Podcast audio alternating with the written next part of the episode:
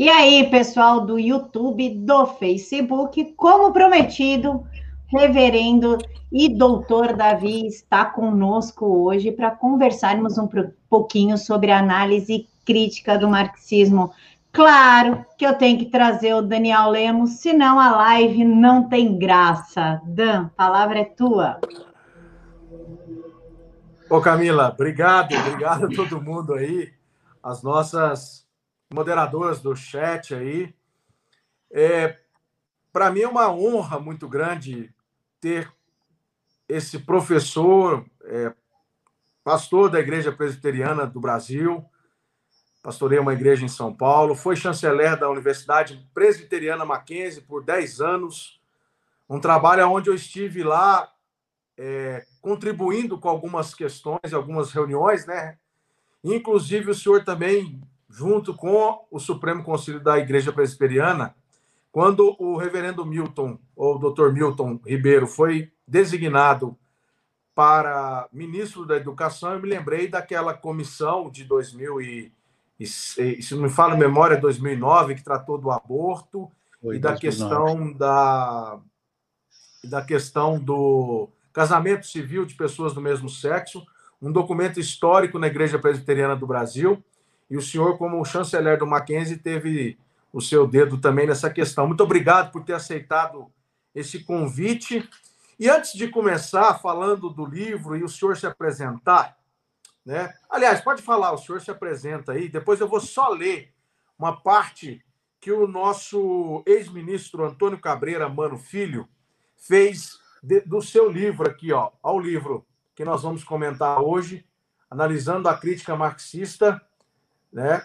E aí nós vamos depois o senhor fala onde é que está o livro, mas seja bem-vindo, Deus abençoe o senhor, obrigado por nos ajudar nessa aula no canal Direto aos Fatos da nossa querida jornalista amiga Camila Abdo. Bem, para mim é, é uma honra. É, Daniel é um amigo querido de muitos anos, é, cujo papel eu vou contar uma história. Ele, ele não vai gostar, mas eu vou contar uma história. Uma vez eu estava uh, numa reunião com um grupo aí de, de, de parlamentares, deputados e um, e um senador, e um deles era um homem que era candidato à presidência da República alguns anos atrás.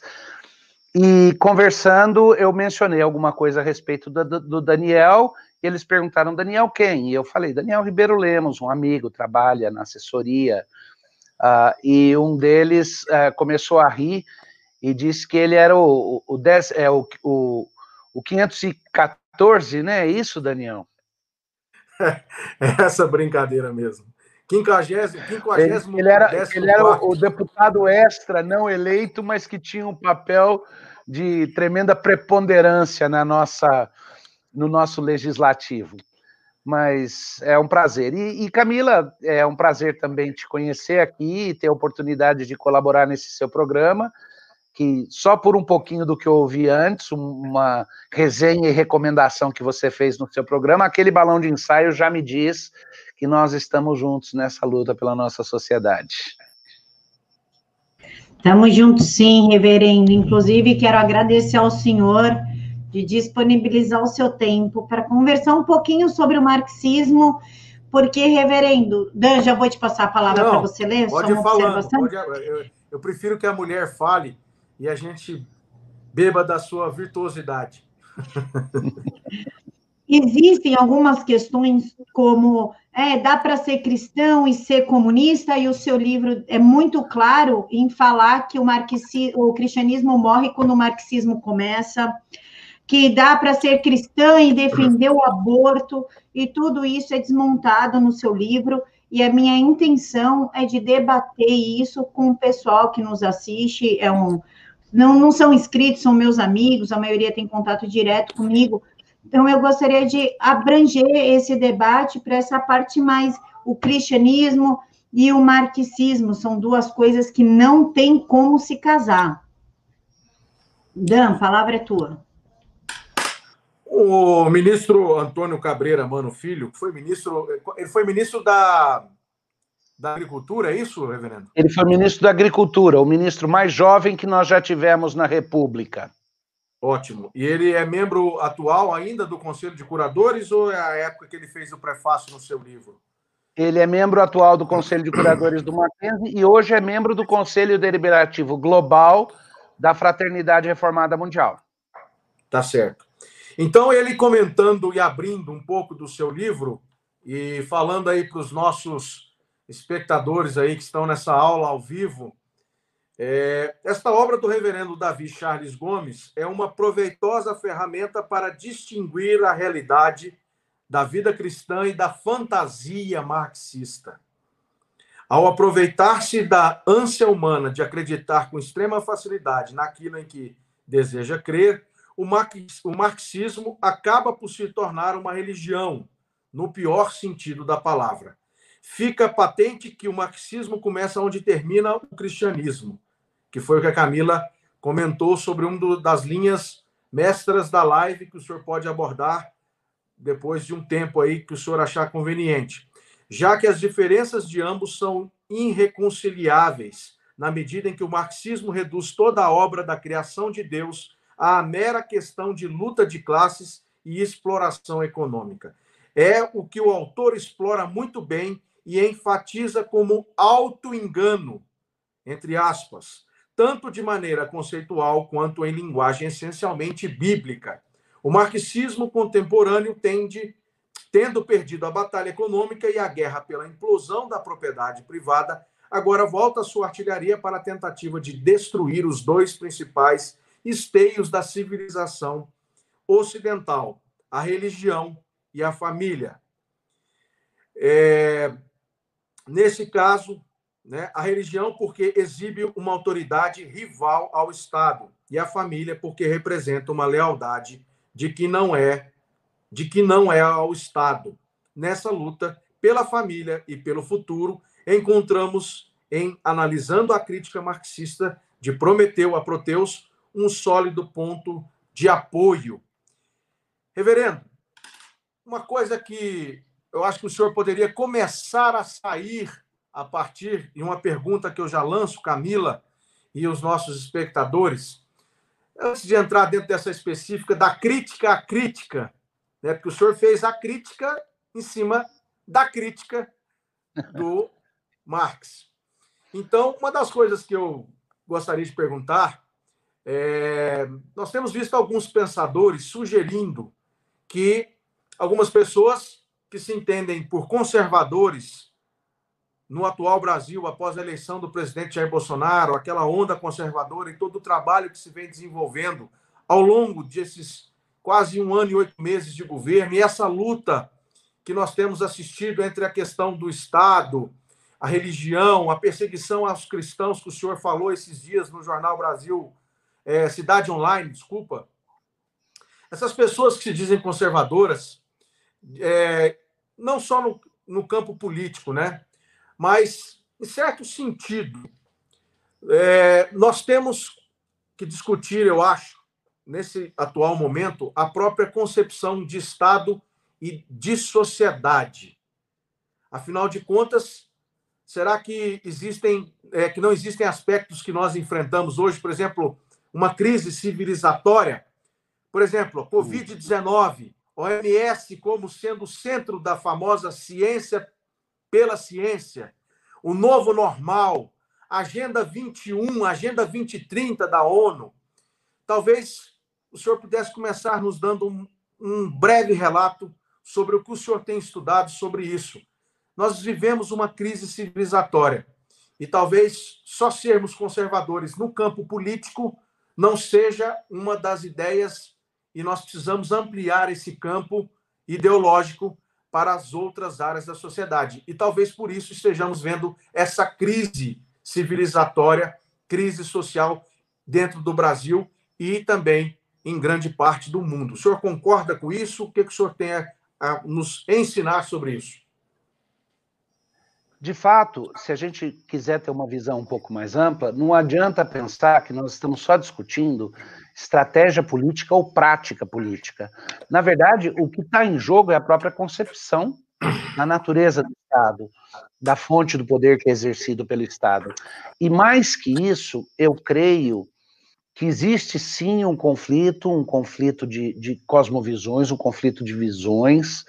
Ah, eu acho que enquanto muita gente discute ah, no âmbito de uma academia menos é, menos consequente, não, não inconsequente, porque as pessoas são inconsequentes, mas cujas discussões são mais acadêmicas, de torre de marfim e não afetam a prática das coisas, enquanto nesse âmbito o pessoal está discutindo é, como é que. É, direita e esquerda dentro da política e tudo, no campo onde, onde as análises que se fazem, a tentativa de entender a sociedade, tem consequências diretas por exemplo, no campo dos grupos que trabalham com inteligência global, com análise de informações e coisas assim, um dos livros que é um clássico, quase que de leitura obrigatória, uh, para aqueles que trabalham nesse tipo de think tank, de, de, grupos de análise, de análise de informação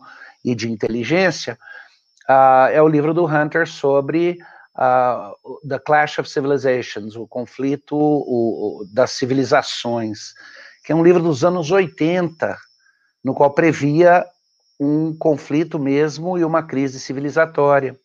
Eu acho que é importante saber que algumas das discussões que nós fazemos ah, no campo político não vão ter soluções, elas vão terminar em antinomias se não dermos um passo atrás e visitarmos a nossa própria conceituação do que é o Estado não só do que é governo, mas do que é o Estado.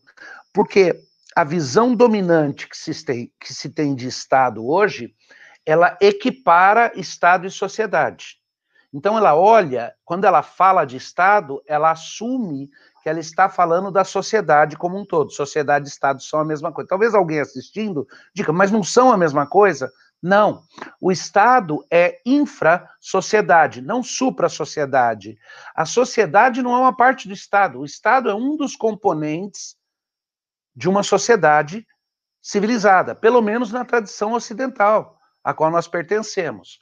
Incluindo o fato de que o Estado divide a sua responsabilidade na composição e no bem da sociedade com outras esferas. A gente chama isso de teoria de responsabilidade compartilhada. Outros chamam de teoria da soberania das esferas. Mas o Estado é uma esfera, é uma esfera muito importante, mas ela tem deveres, ela tem atribuições, ela tem direitos, mas existem outras esferas que são esferas de autonomia ou autonomia parcial e, e, a responsabilidade por construir a sociedade é dividida entre essas diferentes esferas. Quando eu digo esferas, pensa, por exemplo, que a igreja, a religião é uma esfera, uma esfera com leis próprias, uma esfera que não pode estar subordinada ao Estado, tanto quanto o Estado não pode estar subordinado à religião, à esfera da religião. A esfera da família que eu creio que é uma esfera na qual o Estado preserva essa esfera, mas o Estado não pode interferir dentro dela, é uma esfera com direitos próprios, é uma esfera. E outra esfera é a esfera que a gente chama esfera das unidades produtivas e comerciais. É a esfera da economia, é a esfera de quem produz riqueza, é a esfera de quem é, produz desenvolvimento, que não é uma função primária do Estado. No Estado tem outras funções.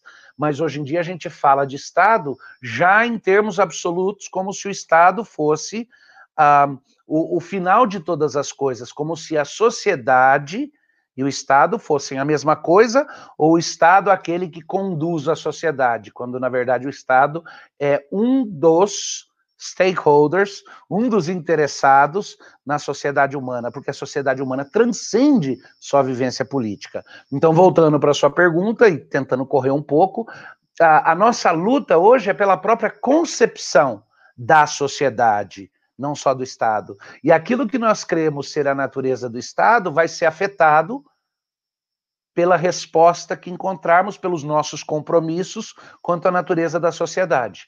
Se você crê que a sociedade é mais ampla do que só o Estado, de que essas esferas existem, então a sua visão do Estado vai ser limitada.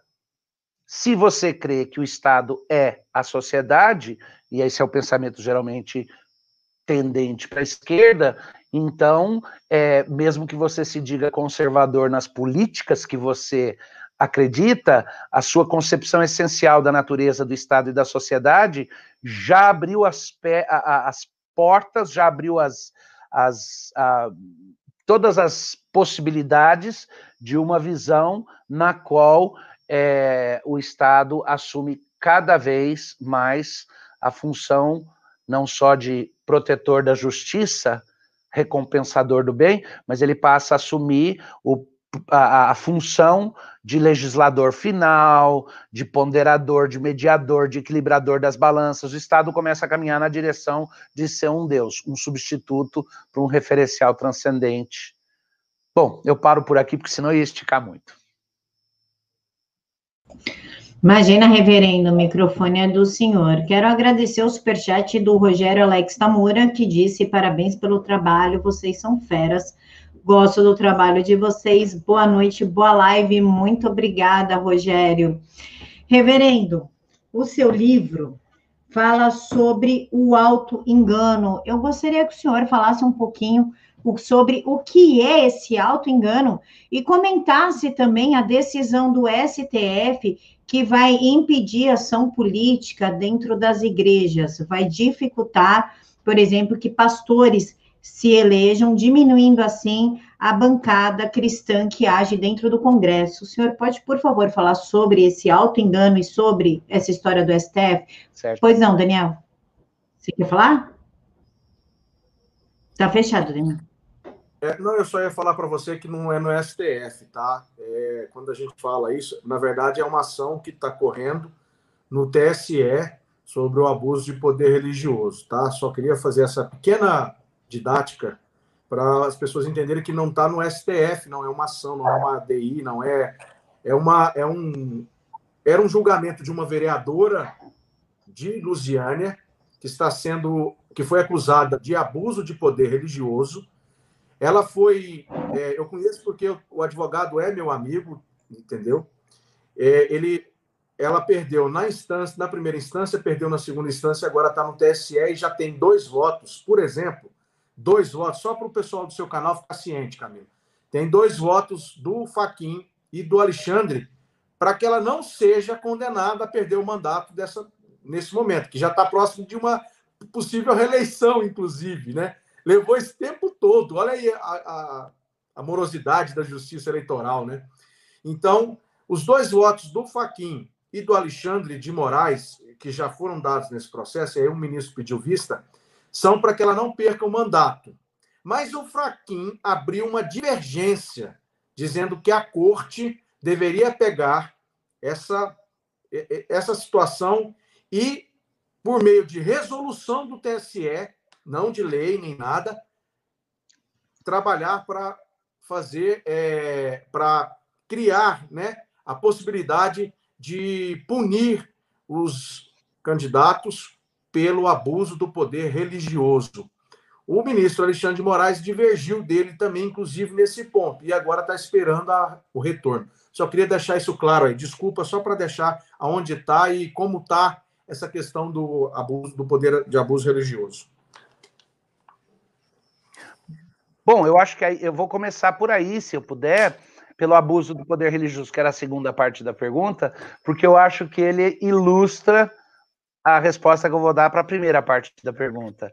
É, eu acho que realmente seria um abuso do poder religioso uma pessoa que tem a crença religiosa de que os religiosos não devem falar sobre política, impor essa crença religiosa de que os religiosos não devem falar sobre política, abusando o seu poder religioso de togado, para dizer que o pastor ou, ou, ou o líder religioso, a, a, a mulher que é vereadora e líder religiosa, passam a ser proibidos de falar sobre o impacto que a crença e a fé religiosa tem, tem no âmbito político.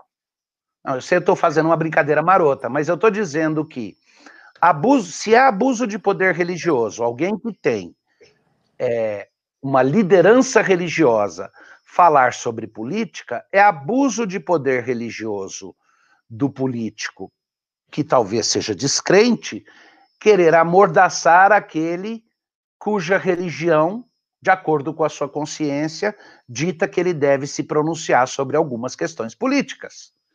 Então você imagina, uh, é abuso do poder religioso.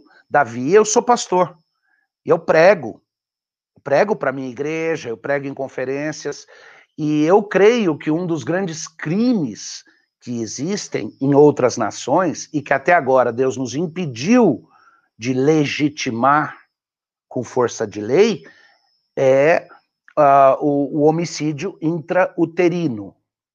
Esse é um termo que eu aprendi com o doutor Ives Gandra, meu companheiro de Instituto Brasileiro de Direito e Religião. Gostei muito e adotei.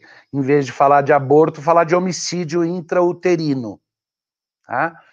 Então, imaginem que o Congresso esteja discutindo uh, o homicídio intrauterino, ou que o Supremo esteja resolvendo que vai discutir essa questão. E eu, como pastor, diga: para alguém que é um cristão, o aborto não é uma questão do, da mulher exercer direito sobre o seu próprio corpo, mas é uma ofensa a Deus, uma ofensa contra a imagem de Deus na vida e um homicídio intra, intrauterino. Portanto, eu quero sugerir que vocês não votem em quem apoia aborto. É abuso de autoridade religiosa ou a minha própria religião tem implicações que às vezes vão beirar na política? E a discussão hoje é essa daí. Por isso que eu fiz a brincadeira. Mas eu faço essa brincadeira, ela é possível porque existe um auto-engano que é muito comum, e o conceito de auto-engano parece estranho. Como é que eu minto para mim mesmo? Se eu minto para mim mesmo, eu sei o que eu estou mentindo. Mas o melhor jeito de pensar a respeito do auto-engano, da natureza do auto-engano, ah, para evitar usar exemplos que vão doer muito perto de casa, deixa eu pegar uma fábula. A fábula da coruja e da águia, que conversavam e discutiam entre si o fato de que elas tinham a tendência de comer os filhotes uns das outras. Então a coruja ia lá e comia os filhotes da águia, ou comia os ovinhos da águia. A águia ia lá e comia os filhotes da coruja. Então elas se encontraram, reuniram e resolveram que não iam mais fazer isso. Eles iam, elas iam pactuar uma paz. Então elas combinaram que nunca mais comeriam o filhote umas das outras e comeriam os filhotes de outras aves. E a, a coruja então disse para a dona Águia: Como é que eu vou reconhecer seus filhotes? A águia falou: É fácil, eu sempre construo ninho nos penhascos muito altos, então nos lugares onde você vê penhascos altos, solitários, isolados, é um ninho de águia e ali é os meus filhotes, não coma. E a senhora, dona coruja, como é que eu vou fazer para reconhecer os seus filhotes? E a coruja disse: Meus filhotes é, são fáceis de reconhecer, são os filhotes mais bonitos de ave que existe. Agora, qualquer um que já olhou e, se por curiosidade quiser, dar uma pesquisada e procura uma foto de filhote de coruja, um filhote muito feio. E é óbvio que na fábula a águia comeu os filhotes da coruja e a coruja disse: Mas você prometeu que não ia comer os meus filhotes. E a águia certamente não eram os seus filhotes, porque eram os pássaros mais feios que eu já vi na minha vida. É daí que vem a expressão mãe coruja, pai coruja. Ou pai ou a mãe que são acríticos ou são superlativos quanto às características boas de seus filhos e muitas vezes ah, suprimem até de sua própria consciência o reconhecimento das características ou dos atos ruins de seus filhos. Isso é uma forma de autoengano, uma forma bem essencial de autoengano, porque no fundo a pessoa sabe disso, mas ela se convence de algo, porque a crença objetiva que ela tem ou o conhecimento de uma realidade são suplantados por uma vontade motivada de sustentar algo mais valioso que é incompatível com aquela crença essencial. Então, para manter esse estado, você suprime aquilo que você sabe e, e, substitui com uma crença fictícia, mas que te traz benefícios imediatos. De certa forma, ao dizer que aquele que diz que os religiosos não podem é, entrar nas discussões políticas da sociedade, porque ao fazê-lo estão é, abusando o seu poder religioso, estas pessoas estão abusando o seu poder secular quando tentam definir para os religiosos o que, que é o exercício apropriado da sua autoridade religiosa, especialmente porque o Estado manda na ponta da bala e o religioso nunca manda na ponta da bala. Não importa a teoria de Estado que você tenha, o Estado detém exclusividade no uso da violência. Então, quando o Estado abusa a sua autoridade, ele abusa a sua autoridade com força de lei e, em última instância, com força de algemas e armas. Quando um religioso exerce a sua autoridade, ele exerce uma autoridade espiritual e essa autoridade nunca inclui coerção física ou que coloque em risco a liberdade de uma pessoa. Nunca deveria, exceto nos sistemas onde a religião, onde você tem uma, um sistema, sei lá, teocrático, é, é, é, erastiano, onde, onde, onde a autoridade religiosa se torna autoridade política. Bom, é isso aí. Dani, eu vou pegar o, o, seu momento, porque eu preciso emendar aqui um, uma fala do, do reverendo. Reverendo, é, o senhor falou sobre a violência do Estado. O senhor é a favor, a favor ou contra o armamento civil para autodefesa? E a minha outra pergunta é sobre a China. A China está perseguindo os cristãos na África também, mas eu quero falar mais da China, por conta da, da forma agressiva, coercitiva, inclusive incluindo campos de concentração para reeducar pessoas. Né? A China ela está perseguindo, ela está retirando ajuda financeira daquelas pessoas que não negam a Jesus e não passam a idolatrar Stalin, Mao Tse Tung ou até o ditador chinês. Como o senhor analisa? É, no Brasil questões? também a perseguição ah, muitas vezes a, a, perseguição religiosa, a intolerância religiosa, a, a, violência é mais simbólica do que prática, mas nem sempre. Às vezes ela chega a ser a, a perseguição não só simbólica, quando, por exemplo, se proíbe uma autora. Imagina só, a, a, a dona Simone Quaresma recebeu no Rio de Janeiro de um juiz uma ordem que a proibia de falar, então sua liberdade de expressão foi cassada, de dar palestras, e ela vive disso, então houve ali um, um dano econômico, de se pronunciar em público, então sua liberdade de expressão foi cassada, seus vídeos foram cassados e os seus livros proibidos, porque, na concepção desse juiz, ao falar do conceito cristão de que a disciplina dos filhos inclui a possibilidade da disciplina física, ela estava incitando a violência contra menores. Só que ela estava falando isso à luz de uma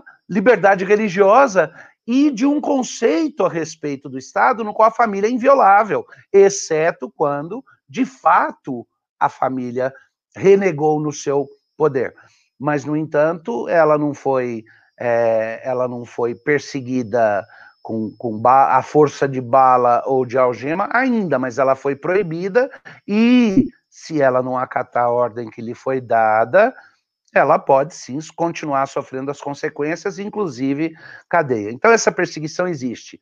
Ah, nos Estados Unidos, Estados Unidos, a nação que era para ser uma nação aí de herança cristã, de herança judeu-cristã mas, no entanto, a gente tem visto não só aqueles conflitos nas cidades como Portland, Seattle, todo o arquipélago Clinton, mas a gente tem visto que nessas grandes cidades, dominadas por um pensamento mais de esquerda, além das, das, da violência nas ruas, de grupos como o, o BLM, como Antifa, Uh, e que já estão já estão presentes aqui no nosso contexto também, mas uh, os supostos protestos pacíficos, nos quais inclui uh, todo tipo de violência e tudo, é, de vez em quando começa a pontear onde eles, além de queimarem a bandeira americana, eles estão queimando bíblias.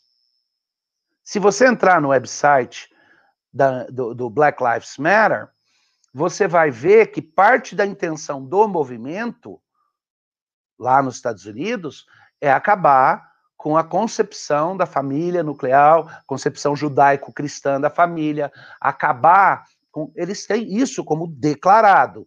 E isso é lógico, é atacar na raiz daquilo que é a, a herança e a tradição judaico-cristã. Então, nesse sentido, a questão da perseguição é muito grave. Na China, a perseguição está muito forte, ela, ela começa a se desenvolver uh, em vários lugares na África, mas em outros países também. Uh, o que está acontecendo lá no Líbano, é, um dos bairros que foi mais destruído com as explosões foi um bairro onde moram os cristãos. O Líbano sempre teve uma situação onde cristãos e muçulmanos coexistem, meio que é, segregados uns dos outros, não por força de lei, mas porque as vizinhanças são distintas e tudo. E o, o bairro cristão foi um dos que foi mais afetado pelas explosões, e está um movimento forte agora de várias pessoas ligadas a grupos de ativismo e tudo, que estão chegando lá para aquelas pessoas que perderam as suas casas, tiveram suas casas completamente explodidas e destruídas, e oferecendo dinheiro, dinheiro vivo para comprar as propriedades. Ah, ah, e tem muita discussão acontecendo a respeito disso, até onde a, a motivação é de conflito religioso ou não. A questão de que o Estado opera sempre com o uso da violência, ah, é, na, na Constituição brasileira, é que, e no regramento brasileiro, é que se fala da, do direito ah, da legitimação do uso da violência para fins de manter a sociedade, uso da força ou da violência. Nesse sentido, a minha percepção é, primeiro, vamos reconhecer que até do ponto de vista dos, do bíblico, como cristão, quando a Bíblia fala submetei-vos às autoridades, ela fala, eles não carregam a espada por acaso, mas porque Deus constitui as autoridades como ministros para, pela espada, punirem o mal e louvarem os que praticam o bem. Esse, para mim, é o propósito principal do Estado: é a segurança e a justiça, que são exatamente dois dos lugares onde o Estado falha mais. Quando ele começa a achar que ele é o equilibrador de todas as balanças, que ele é o a força motriz da economia e todas essas coisas. Nessa concepção do Estado, eu acho que o Estado se torna tirânico toda vez em que ele alarga o seu escopo de ação e chama para si uma soberania sobre áreas que ele não tem. E quando alguém se torna tirânico e tem a espada, a mesma espada que ele poderia usar legitimamente, ele passa a usar com total ilegitimidade para fazer valer o seu mando em áreas que não lhe dizem respeito, nas quais ele não tem poder real, porque o poder não lhe foi concedido nem pelo Criador, que é aquele que estabelece a lei, o direito e a base de todo o poder, e nem foi concedido pelos governados. E nenhuma autoridade tem poder, a não ser que essa autoridade tenha recebido de Deus esse poder, e Deus, nos sistemas de democracia que nós conhecemos hoje, que vivemos hoje, nós acreditamos que o exercício do poder, a autoridade, Deus levanta e cria o Estado para que o Estado exercite, exercite o poder. Mas o poder exercido pelo Estado, ele é uma concessão dos governados, não é um direito dos governantes. Os governados é que concedem. Então, obviamente, o Estado, é, quando ele ultrapassa e usa da força que ele tem para fazer valer a sua vontade em áreas que não lhe pertencem, ele perverteu o direito, ele se tornou um usurpador e ele precisa ser resistido. Essa resistência não é revolucionária, num âmbito de ira, um levante a qualquer momento, ela é progressiva, ela tem passos. Vamos dividir bem simples. Você tem um Estado de direito o Estado de direito legítimo é quando o Estado é representa, quando os representantes do poder do Estado cumprem um mandato válido e quando o mandado deles, mandato e mandato são duas coisas distintas, quando o mandado deles, ou seja, o exercício do poder deles, é dentro daquilo que foi pactuado. É dentro daquilo que a Constituição define, que a legislação define. Então, é legítimo ao ocupar o poder e é legítimo no exercício do poder. Ótimo. Aí a nossa relação com o Estado como cristãos é de submissão, é de orar, é de honrar e é de colaborar naquilo que puder como cidadãos e até como instituição, em alguns momentos de parceria limitada, podemos colaborar juntos para o bem comum. Um segundo momento, quando os mandatos ainda são legítimos, quando as autoridades ainda estão nos seus cargos, como resultado de um processo democrático pactuado no Pacto Federativo, ou seja, a pessoa foi devidamente eleita, devidamente nomeada, escolhida, mas na prática, no exercício da sua autoridade, ela está descumprindo certas coisas e extrapolando outras coisas. Então aí você começa a caminhar e é uma gradação, tá? É um espectro, mas você começa a sair de um estado de direito e começa a caminhar na direção de um estado de fato, onde ainda tem o poder, mas o exercício dele não é mais legítimo. Aí eu começo a resistir o Estado através da denúncia, através do engajamento crítico, através dos meios que me restam legais, e eu me preparo, porque há um terceiro momento, que é quando a ilegitimidade do exercício do poder chega a tal ponto no qual o próprio sistema é subvertido e o próprio mandato do poder passa a ser ilegítimo. Quando alguém vira um usurpador. Quando ela, esse alguém esse ente que representa o Estado passa a ser ilegítimo não só na sua prática, mas ilegítimo mesmo no cargo no qual se colocou. Tenta virar um ditador, é, tenta é, burlar um processo democrático, e aí você tem um estado de desgoverno, porque a autoridade que representava o Estado perdeu a sua legitimidade, não só prática, mas também a legitimidade do seu mandato.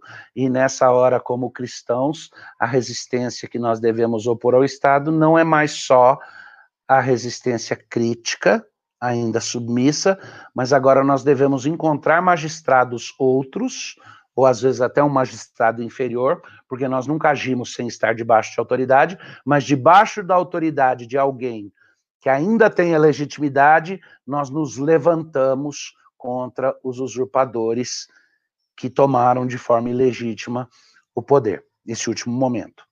É lógico que isso que eu estou falando fica nebuloso no nosso contexto brasileiro, porque a nossa tradição é uma, tem um termo latino que a gente usa para isso, é uma onde a gente acredita que rex lex era a mentalidade medieval, e a gente acaba acreditando que o rei é a lei, ou seja, quem detém a autoridade tem legitimidade para mandar. A, a, autoridade é investida em pessoas. Então, a gente acha no nosso sistema democrático que quando você elege alguém para o executivo ou para o legislativo, você passa a procuração e essa pessoa passa a exercer livremente a sua autoridade, como se tivesse uma procuração para todos os fins. Então, desde que ela não esteja quebrando a lei, ela faz, é, desde que ela diga, eu tenho os votos para me apoiar, então eu tenho os votos populares. E aí o judiciário, que é escolhido por um e ratificado pelo outro, uh, também se esquece de que ele governa sobre concessão, assim como todos aqueles outros. Quando isso acontece, você tem uma situação na qual é, é, há uma confusão, porque as autoridades assumem que elas têm um caráter formativo no Estado. Na verdade, uma tradição diferente, essa é a tradição é, também dentro do cristianismo, aquela que marcou os países do norte da Europa e especificamente nos Estados Unidos, foi bem desenvolvido, mas também nas ilhas, Escócia, Inglaterra e tudo, é o sistema onde eles se rebelaram contra a ideia do rex lex, o rei é a lei, e propuseram que lex rex, a lei é rei. Então você tem lá na Inglaterra, desde a Carta Magna e tudo, essa nova tradição que diz que aquele que exerce autoridade não o faz no vácuo e no absoluto, mas o faz debaixo de uma lei maior, e uma lei que nós, como cristãos, diríamos que ela é uma lei que o próprio Criador colocou no mundo, na, na natureza e tudo, é, um, é, o direito natural que o próprio Criador estabelece e que é reconhecido pelos homens quando eles pactuam num, num, num pacto federativo. Nesse tipo de sistema, é que nós vamos encontrar coisas como a Constituição dos Estados Unidos, que desconecta de forma direta e diz: todo homem foi criado por Deus igual e recebeu do, seus, do seu Criador certos direitos que são inalienáveis. Então, ela está enraizando numa referência transcendente certos direitos que são inalienáveis. Nem voto popular pode mudar isso. Por isso que nos Estados Unidos você não pode, o Congresso não pode mudar a Constituição. Ele pode fazer pequenas emendas, desde que todos os poderes concordem, mas não pode mudar a Constituição. Por quê? Porque a, eles estão dizendo que a Constituição é baseada em princípios transcendentes. Na Constituição americana, interessantemente, a segunda emenda da Constituição diz que porque o Estado pode facilmente se tornar tirânico, é garantida à população o direito de formar milícias bem regimentadas e nunca será subtraído ao cidadão americano, está escrito na Constituição, segunda emenda, nunca será subtraído o direito de posse e de porte de armas. E eles conectam e linkam o direito de posse e de porte de armas exatamente como resistência ao Estado, é contraponto ao Estado. Não é o direito de ter arma para pegar bandido. Isso é outra coisa. Para poder resistir o Estado, porque o Estado detém o uso da força para que ele não usurpe áreas que não lhe pertencem, é garantido aos cidadão, cidadãos, no caso da Constituição Americana, o direito da posse e do porte de armas. Daniel, a pergunta é tua. É, reverendo, o senhor é, Doutor Davi, né? O senhor até tinha falado isso, mas é, eu, eu por ser membro da Igreja Presbiteriana, acaba sendo automático isso. Desde Davi, é, de respeito até os dos 12 anos. é, doutor Davi, uma coisa que o senhor deixa muito claro no seu livro, e o senhor distingue lá três pontos, três partes que o senhor bem comentou. A questão do auto-engano que a Camila já fez da pergunta. A segunda, que consiste em reconhecer a crítica de Marx. E aí a gente tem que, o senhor mesmo disse que tem que reunir essas fontes primárias e secundárias para tentar ali fazer um quadro geral daquilo que constituiu a sua visão é, é, do que é a religião e o cristianismo. E a partir disso, é, em particular, né, ele criou uma forma de um pensamento que está intrínseco em vários em várias pessoas nos dias de hoje, dentro do campo catedrático, acadêmico, principalmente. E uma coisa que me chamou muita atenção, que no próprio na apresentação que é feita pelo ex-ministro Cabreira, ele, ele diz o seguinte: o marxismo morreu de quê? Marxismo morreu de marxismo.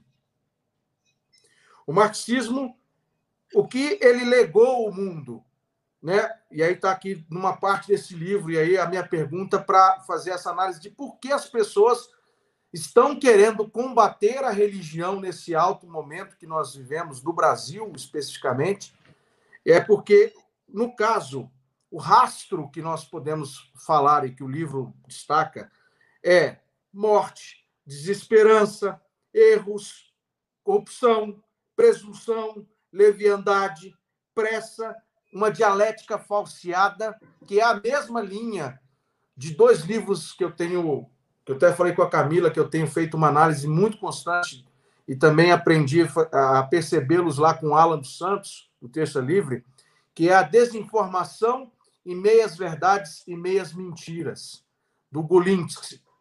Golinsky, que é muito bom esse livro, e é, são dois livros que hoje eu tenho estudado bastante. E aí o senhor fala dessa falsa dialética, dessa contradição interna e a cegueira diante dos fatos reais. Se o marxismo morreu do marxismo, por que então as pessoas, e principalmente a esquerda no Brasil, está tentando, com, aliás, tenta, se não deu certo em lugar nenhum, tenta cotidianamente tentar matar os dois princípios que o senhor falou, a religião e a célula família. Olha, o marxismo, como proposta política aplicada, não deu certo. A morte que ele morreu foi onde ele foi aplicado. Mas o fantasma dele é dez vezes pior, pior do que ele no corpo. Porque quando você briga com ele no corpo, você sabe onde ele está, você consegue ver, você sabe onde atingir. Ou seja, a luta era contra Stalin, contra Lenin, contra. O marxismo que nós enfrentamos hoje é ele fora do corpo, é o fantasma dele, é o marxismo cultural. É onde o marxismo chegou num cerne de rebeldia que o ser humano tem, onde o marxismo pegou o mesmo nervinho que Jean-Jacques Rousseau já tinha começado, dizer que o ser humano é essencialmente bom e o que corrompe o ser humano são as estruturas. E o marxismo pega ali, e o marxismo constrói a sua narrativa, e eis aí o seu grande auto-engano. Por que, que o marxismo acaba sendo um grande auto-engano? E por que, que eu creio que, na análise da própria vida de Marx e do pensamento filosófico de Marx, porque todo mundo menciona, né? A crítica da crítica é o título do livro. O subtítulo é De Prometeus a Proteus. Por quê? Porque quando Marx começa a sua crítica à religião, e a crítica da religião é para ele a base de toda nova sociologia historicista materialista que ele vai propor. Ele diz isso. Você começa pela crítica da religião, para depois você tentar construir uma sociedade diferente. Porque a religião é o mal maior ela é o anestésico que deixa as pessoas anestesiadas para não perceber que estão acorrentadas. Então, não, não se confunda. Para Marx, primeiro você desconstrói a religião, senão é impossível construir o reino de Deus na Terra sem Deus. O progresso inexorável de uma nova sociedade.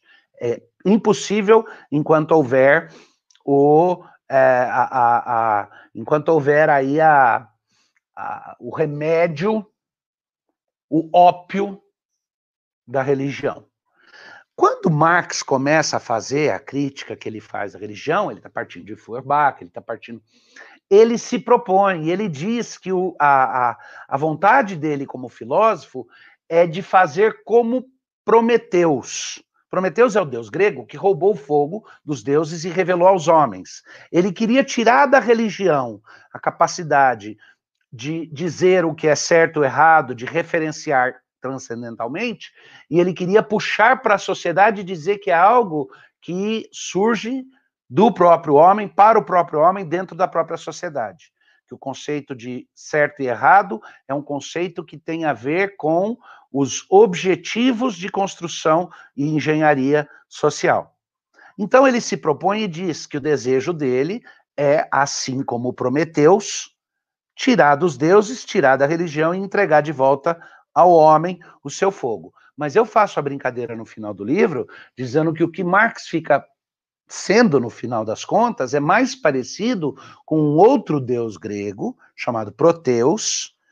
Ah, e Proteus era o, o, o, o, o deus que se transformava e adotava a face de qualquer outro ente ou de qualquer outro Deus que ele queria.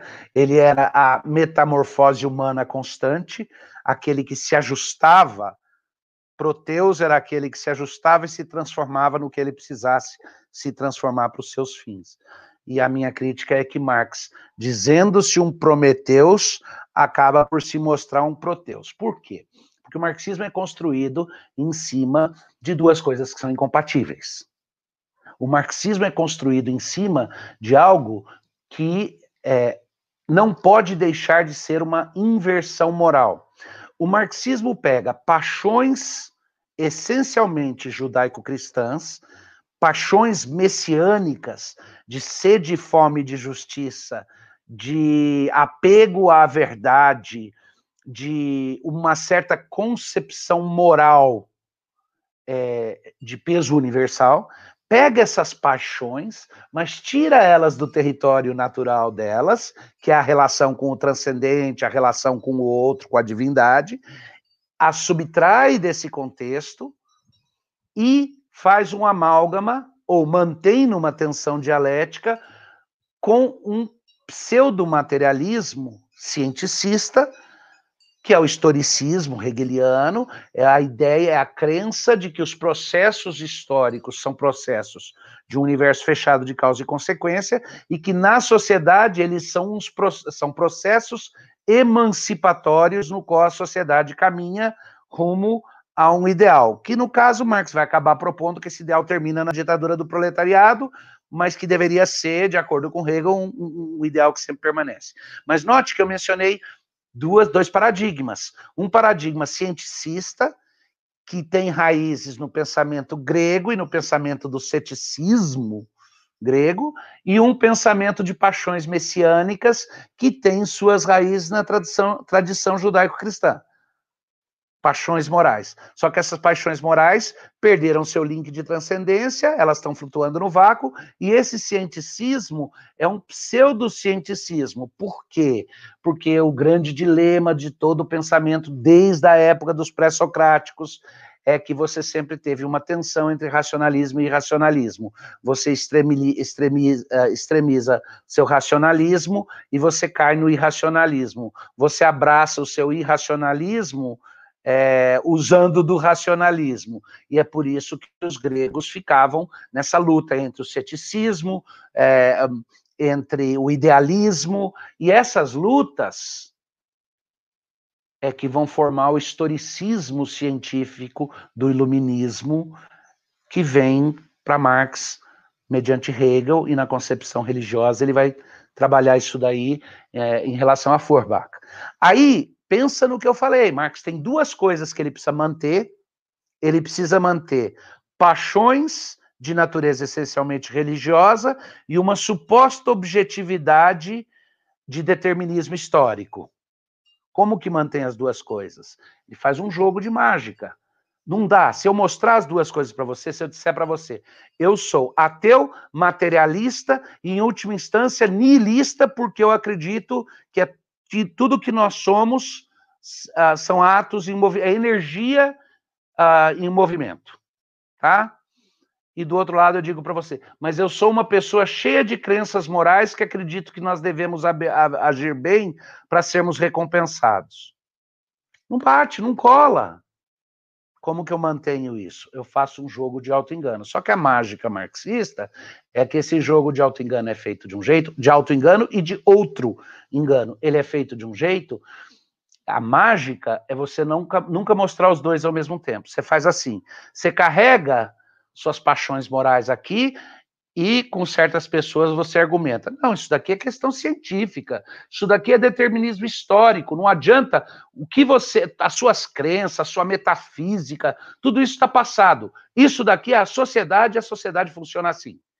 Aí você vira e fala, mas isso é muito seco, isso não me atrai. Aí eu escondo o cienticismo e falo: então, você não tem vontade, fome e sede de justiça, você não quer ver uma sociedade melhor, onde pessoas se tratam como irmãos e caminham juntos. E aí eu puxo todos aqueles valores morais. Notou? Tem duas coisas que naturalmente vão criar conflito, tem antinomias, e você as mantém como? Mostrando uma e escondendo a outra aqui atrás, mostrando a outra, escondendo a outra aqui atrás. Então você chega e fala assim Cara, eu não concordo com isso daí. Eu sou um cristão e eu não concordo com isso daí. A pessoa vira para você e fala: Mas isso que eu estou te falando é ciência, é ciência objetiva. Suas crenças, seu misticismo não mudam nada para mim. Isso daí é ciência objetiva. Aí você vira e fala: Mas eu não concordo, eu disputo o valor científico disso, eu acho que não é. Aí ela vira e fala: Poxa, você é sem coração, você não pensa no meu drama, você não pensa nos pobrezinhos, você é uma pessoa sem generosidade. Notou a mágica? Notou o jogo? Qual dos dois que está pesando? Essa é a mágica marxista, que decorre de um auto-engano, de alguém que, com o propósito de ser um Prometeus, acabou se tornando um proteus, uma massa plástica que se adapta ao que precisar para realizar o propósito. E o propósito no final é qual? Esse é um ponto importante. Lá no começo, a Camila perguntou de ser um cristão e ser um marxista. Eu queria ler uma frase sobre isso daí, se eu conseguir aqui. É, deixa eu ler essa frase e vai tentando pensar quem foi que disse isso. Mesmo sendo parte de uma nação celebrada por sua infidelidade, são eles mesmos os cristãos marxistas da França. Tá? Um dos seus axiomas favoritos é que o cristianismo é comunismo. Le christianisme, c'est le communisme. Eles tentam comprovar isso pela Bíblia, pelo Estado em que os primeiros cristãos teriam vivido, e etc. Mas isso só demonstra que essas boas pessoas, os comunistas franceses, não são exatamente os melhores cristãos. Ainda que assim se considerem. Porque se fossem, eles conheceriam melhor a Bíblia e descobririam que, a despeito de algumas passagens da Bíblia que podem ser convenientes ao comunismo, o espírito geral da doutrina bíblica é, ainda assim, totalmente oposto a ele. Assim como toda medida racional.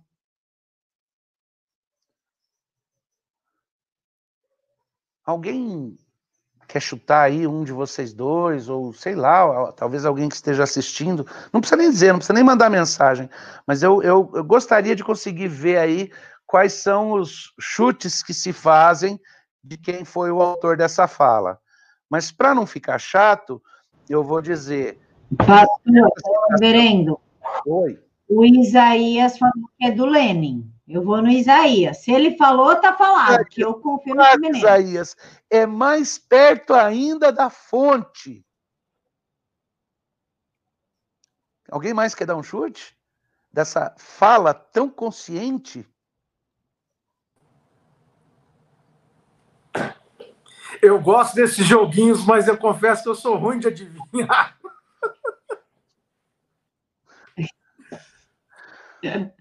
Engels. Não sei mais. Engels, o autor do Manifesto Comunista.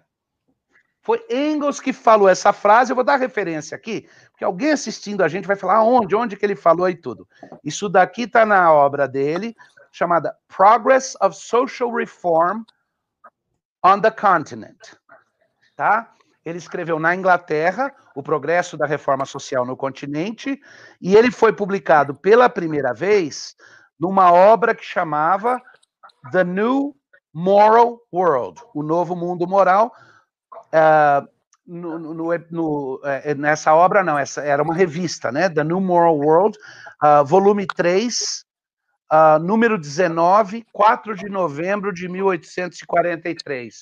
Foi Frederick Engels que falou que os comunistas franceses que achavam que eram comunistas cristãos não deviam ser muito bons cristãos e nem eram comunistas muito conscientes, porque não tinham a incompatibilidade essencial. Pessoal, nós estamos caminhando para o final, já tem uma hora de live. Claro que na próxima quinta-feira o reverendo vai estar novamente. Anotei todas as perguntas e o reverendo vai voltar na quinta-feira, às sete horas da noite, para responder as perguntas de vocês. Então, para fechar, eu vou fechar com uma pergunta do Isaías. Professor Davi, alguns autores, como Norman Cohen, dizem que o marxismo seria uma forma de secularização da escatologia cristã. O que o senhor acha dessa opinião? É, eu me, eu me referi a isso quando eu falei que você pega as paixões messiânicas, a esperança futura que o cristianismo estabelece, quando a gente aprende a confiar e descansar no fato de que Deus conduz a história para um desiderato bom que é o dele, você pega isso daí, tira do seu solo, tira do seu terreno natural, do seu contexto original de significado, seculariza, é, transforma em algo materialista, você transforma a paixão moral messiânica do cristianismo e do judaísmo, você a reduz a paixões morais sociais, é, naturalistas, sem transcendência nenhuma. É exatamente isso. O grande perigo disso é que quando você apresenta suas paixões morais é, no seu terreno original, religioso, quando você apresenta a sua escatologia cristã, honestamente, ela está aberta para crítica. Quando você a disfarça de ciência naturalista, você faz o joguinho da mágica marxista. Você sempre esconde a religiosidade intrínseca de esperanças escatológicas e mostra a ciência. Mas quando é a hora de promover, você talvez esconda a ciência e mostre, se for mais conveniente, a, a esperança escatológica. Olha, há uma paródia que foi feita alguns anos atrás de uma música do Renato Russo. A música original do Renato Russo dizia: é preciso amar as pessoas como se não houvesse amanhã. E na paródia dizia: é preciso amar o futuro como se não houvesse pessoas. É isso tira o link com Deus e a esperança de um futuro, de uma sociedade justa, se torna tão importante que as pessoas se tornam irrelevantes nesse processo. Boa pergunta, Isaías. Reverendo, peraí, antes da gente terminar, desculpa, Dan, juro que é a última vez que eu faço isso com você. Coisa, viu? Deixa eu, deixa eu falar só uma coisa rapidinho para você. É, reverendo, o senhor vai ter que voltar mais vezes para essas aulas aqui o senhor vai falando o negócio, vai, o negócio vai fluindo e a gente não vê passar a hora, a gente pede desculpa para o pessoal e a gente está no mesmo tempo com uma live do presidente, vai começar o texto livre, mas a gente precisa achar um horário para a gente ter esses debates, porque quando o senhor fala a dialética que o senhor impõe para a gente pensar sobre a falsa, deixa a gente. Nossa, mãe, aceita o convite já de antemão e Vamos marcar a próxima já e as perguntas vão para a próxima. E só queria dizer isso, Camila. Obrigado por tudo. Deus abençoe vocês. Legal. Vamos tentar Não, peraí, isso. Antes do senhor terminar, peraí, que eu achei aqui uma pergunta interessante. A gente finaliza com essa pergunta interessante, que é do Daniel Kaufman. Ele pergunta qual a relação entre a narrativa paulina do auto-engano e a crítica que Marx faz à religião. Então, Daniel deve ter lido meu livro, porque no livro eu falo sobre isso daí. Ah, quando Paulo denuncia, de certa forma, a, a serviço da religião e a serviço de Cristo, ele denuncia o legalismo, o moralismo de pessoas que utilizam uma capa de compromisso moral para fazer valer a sua autoridade e a sua pessoa. Então, ele acusa de auto-engano aquelas pessoas que, que acreditam que elas conseguem comprar a sua justiça diante de Deus ah, pelo seu comportamento e especialmente pela sua condenação da justiça de outro. É como os guerreiros sociais de hoje em dia que acreditam que se eles brigarem com grande paixão contra os fascistas, isso se transforma em virtude moral para eles. Do mesmo jeito, Paulo acusa que certas pessoas fazem isso. Ao fazê-lo, ele está denunciando um auto-engano. Porque ele está dizendo que as pessoas que fazem isso não percebem que toda vez que eu acuso a inconsistência dos outros, eu sou passível da mesma inconsistência, incluindo no fato de que a minha motivação não é a mais pura que tem. Eu posso até estar tá debatendo o erro do outro, mas a minha motivação é espúria. Eu quero fazê-lo porque eu quero me impor. Então, Paulo chama isso de engano. Tiago vai fazer a mesma coisa na Bíblia. E no livro eu faço a conexão entre a visão que Paulo e Tiago, a descrição que eles fazem dessa, desse auto-engano, é, e ilustro que Marx pegou o conceito cristão de criticar a inautenticidade da religião ao demonstrar que havia motivações suspeitas, ou seja, Marx é um dos grandes mestres da suspeita. Marx, é, Nietzsche, Freud foram hermeneutas da suspeita, como Porrico ensinou, e eles utilizam da suspeita para questionar a motivação daqueles que mantêm a crença religiosa. Toda crítica da religião que eles fazem é hermenêutica da suspeita. Mas eles não percebem que o jogo que eu fiz no livro com Marx dá para fazer com qualquer um. Quando alguém me pergunta qual a motivação que leva você a afirmar o que você está afirmando, a pergunta pode até ser válida, mas se a pessoa disser eu não aceito o que você fala porque eu questiono a sua motivação, eu posso virar para a pessoa e falar, e eu questiono a sua motivação de lançar dúvidas sobre a minha motivação.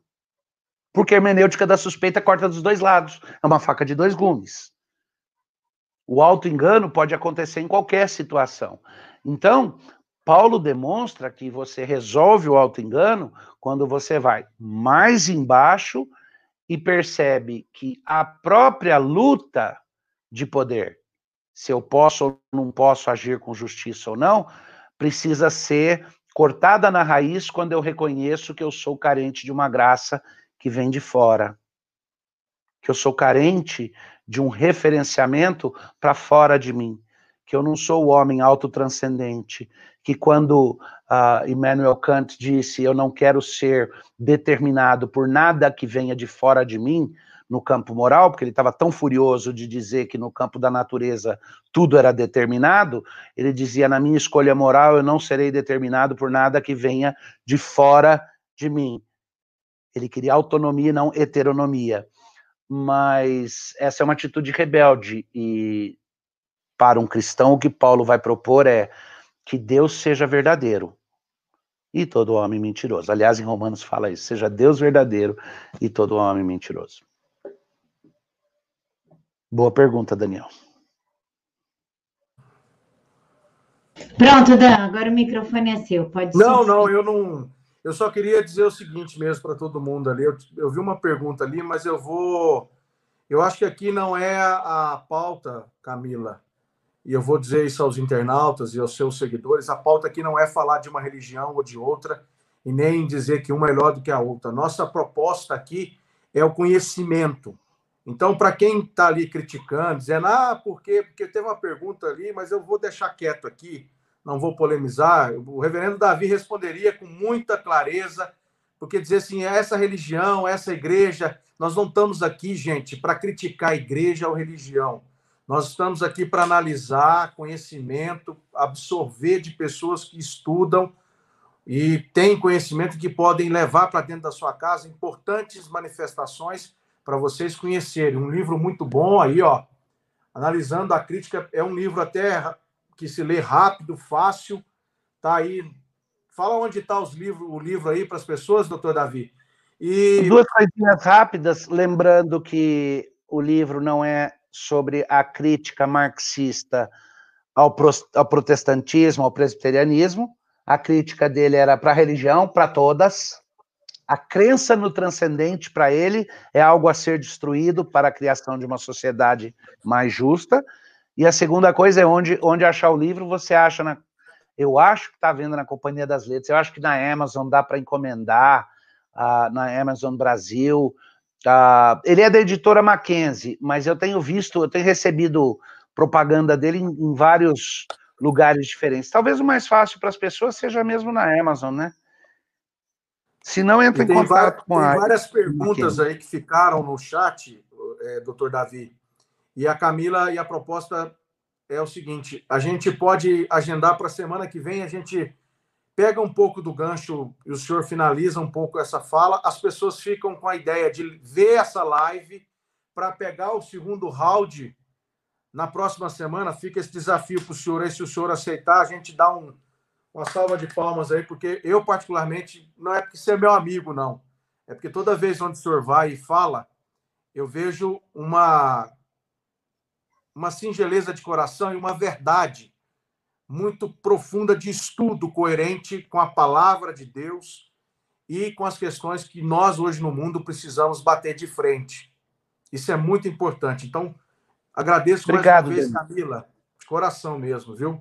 E espero que as pessoas tenham gostado e fica o desafio para o segundo round. E se nós tivermos 18 rounds sobre esse mesmo tema, eu estou junto com você, Cacá.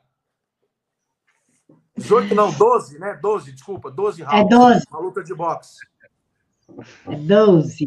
Reverendo, muito obrigada por toda a explicação. Já fica o convite para quinta-feira, às 19 horas. Espero que o senhor aceite. Muito obrigada, reverendo. Eu é que agradeço aí o privilégio, obrigado por me, me receber aí no seu programa. E se eu não tiver um conflito, eu vou verificar. Se eu não tiver é, transmitindo uma live do Instituto Brasileiro de Direito e Religião, que é uma instituição interreligiosa que eu, eu presido o Conselho Deliberativo. Se não estivermos fazendo, eu me disponho a participar com vocês. Se não, a gente marca outro horário que funcione para vocês, mas eu estou disposto sim. E muito obrigado a todo mundo que também, é, hospedado aí pela Camila e o programa dela, me recebeu na sua casa ou no seu celular aí para falar. Que Deus abençoe todos vocês. É, Rosângela, Isaías, pessoal, eu anotei todas as perguntas de vocês, fiquem tranquilos. Na próxima live já inicio com a pergunta de vocês, inclusive. Daniel, muito obrigada por ter proporcionado essa live. Para quem não sabe, é o Daniel que está por trás da organização das lives. Daniel, muito obrigada. Eu só vou eu só vou tirar da live do presidente, porque eu vi que realmente a live do presidente está às 19 horas. Se o reverendo Davi puder, a gente volta para o programa que você faz às 17 horas do seu, da sua, das matérias jornalísticas do dia. E a gente tenta se adequar, talvez antes um pouquinho às 17, não sei, e aí a gente conversa entre nós aí. Mas que é isso, Camila, eu faço isso de coração porque eu quero ajudar as pessoas a entender, a ter conhecimento, a sair só do campo político e para o campo acadêmico e para o campo é, médico, campo jurista, judiciário, nós estamos precisando muito, campo do Ministério Público, nós estamos precisando muito de pessoas né, que possam mudar isso aí. O Felipe Martins tem falado muito isso, o professor Olavo tem falado muito isso, o reverendo Davi falou sobre isso hoje. É um pensamento também de muitas pessoas que têm essa visão aí, essa cosmovisão cristã dentro do mundo. Então, nós, eu, particularmente, no que depender de mim, se você permitir, eu estarei sempre junto com você, te apoiando. E um abraço a todo mundo que permitiu que a gente estivesse dentro da sua casa. Obrigado de coração, Deus abençoe. Uma excelente quinta, final de quinta-feira para vocês. Pessoal, muito obrigada pela companhia de vocês, pela participação. Durmam com Deus, que Jesus os abençoe imensamente. Que amanhã somente a vontade do nosso Senhor se faça na vida de cada um e jamais se esqueçam, Jesus Cristo sem a gente continua sendo Jesus Cristo. Nós sem Jesus não somos absolutamente nada. Fiquem todos com Deus. Uma boa noite. Boa noite.